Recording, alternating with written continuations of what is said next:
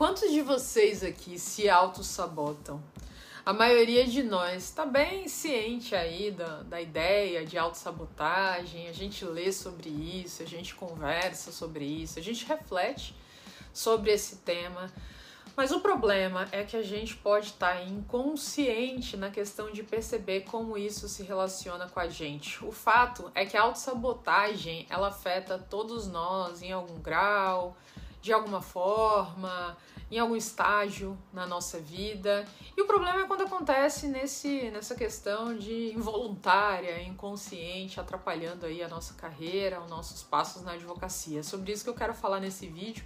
Mas antes, deixa o seu like, assina o canal, ativa o sininho para esses materiais chegarem a mais gente. Então, o que, que é exatamente essa autossabotagem, gente? É uma voz interior aí que alimenta dúvida, descrença, acaba com a autoconfiança. O seu trabalho, o trabalho da autossabotagem, né? Impedir que a gente alcance a nossa grandeza, aí invadindo o nosso subconsciente. Ela pode ser difícil de detectar, por um lado, porque ela vai dar ali os alertas, né, de que realmente os nossos planos, os nossos objetivos realmente são difíceis. Em outros momentos pode trazer aí alguns bons conselhos, né, para nos proteger aí de desafios e decepções.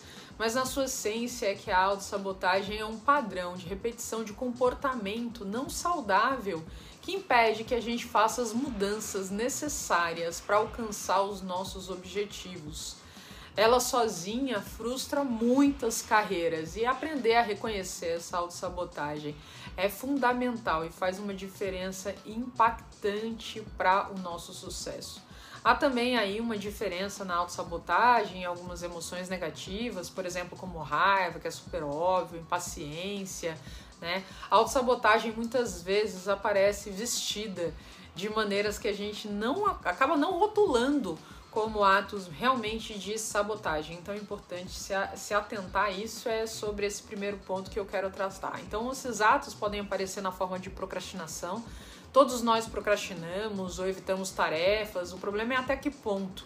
Algumas pessoas dizem que vão se dão bem com a pressão da última hora, é quando trabalha melhor, fala isso com super orgulho.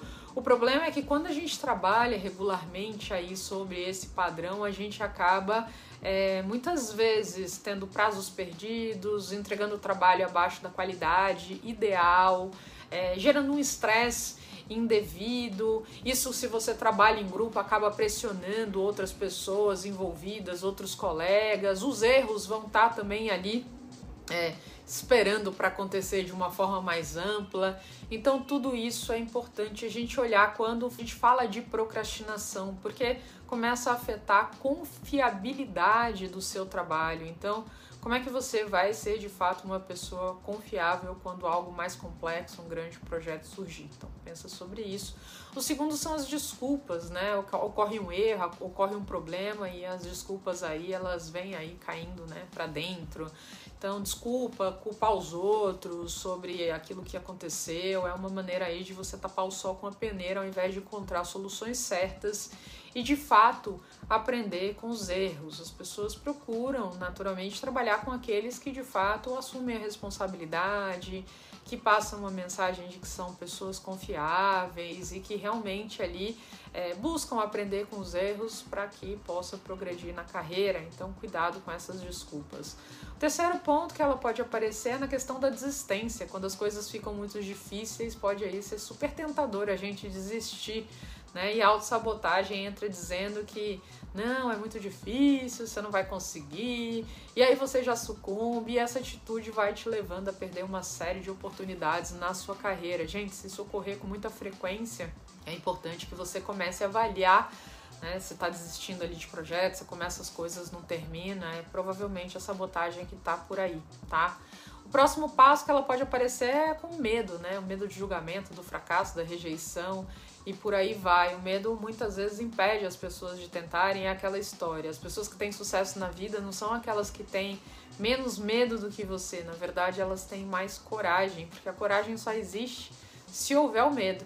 Né? E o medo que paralisa, que te atrapalha, que te faz justificar suas reações, sem buscar superar, sem buscar se capacitar, construir uma resiliência, trabalhar suas competências e a sua confiança vai te atrapalhando na sua vida. Então, quais são esses medos que estão ali te fazendo de, de escravos dele?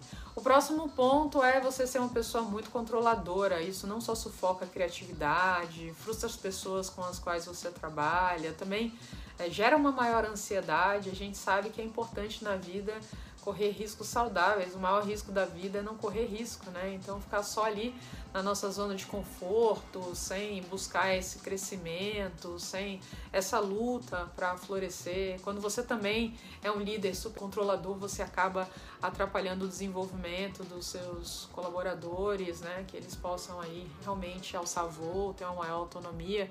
E como é que a gente lida, gente, com essa é, autossabotagem? A primeira coisa é trabalhar esse autoconhecimento, né? É você se ver, às vezes, por meio de um terceiro, no comportamento de outras pessoas, estar ciente aí dos seus padrões de pensamento, de comportamento. Então, são coisas importantes para que você deixe aí uma série de atitudes e comportamentos que possam estar tá gerando esse, essas autossabotagens.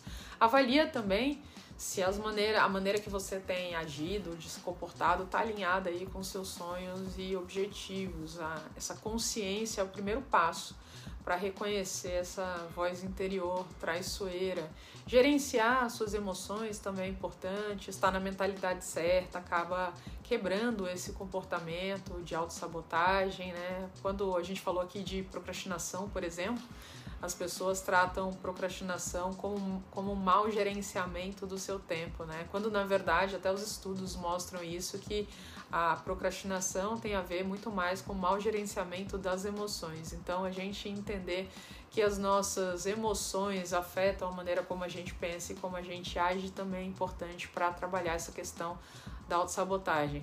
É, se permitir sair da zona de conforto, né, mesmo que isso não seja aí com ações altamente assustadoras, às vezes o pr primeiro passo ali vai fortalecendo a sua autoconfiança para próximos passos. Buscar feedback também é algo importante, ouvir objetivamente aquilo que você tem de bom, aquilo que você pode melhorar, pode trazer aí uma grande revelação para sua carreira então, essas pessoas que você tem confiança e vê esse momento aí como um presente. Você ser o melhor amigo também, né? Essa questão de todos nós temos uma voz interior que pode ser positiva ou terrível, super negativa, só, né, é, batendo na gente, realmente ali sendo um chicote ou impulsionando. Então é preciso ali ser um bom amigo. A grande realidade é que a autossabotagem impede aí que esse nosso potencial, a nossa capacidade de se tornar quem a gente quer ser como ser humano venha florescer. Então é importante conhecer esses sinais para que você possa realizar os seus objetivos e os seus sonhos de carreira. Espero que você tenha gostado desse vídeo. Deixa aqui o seu like, ativa o canal, ativa o sininho, assina o canal, manda esse vídeo aí para mais gente que precise desse material, que você tenha carinho, que você veja que está aí se sabotando demais na vida, não se permitindo florescer aí e se mostrar para o mundo. Deixa um abraço para vocês.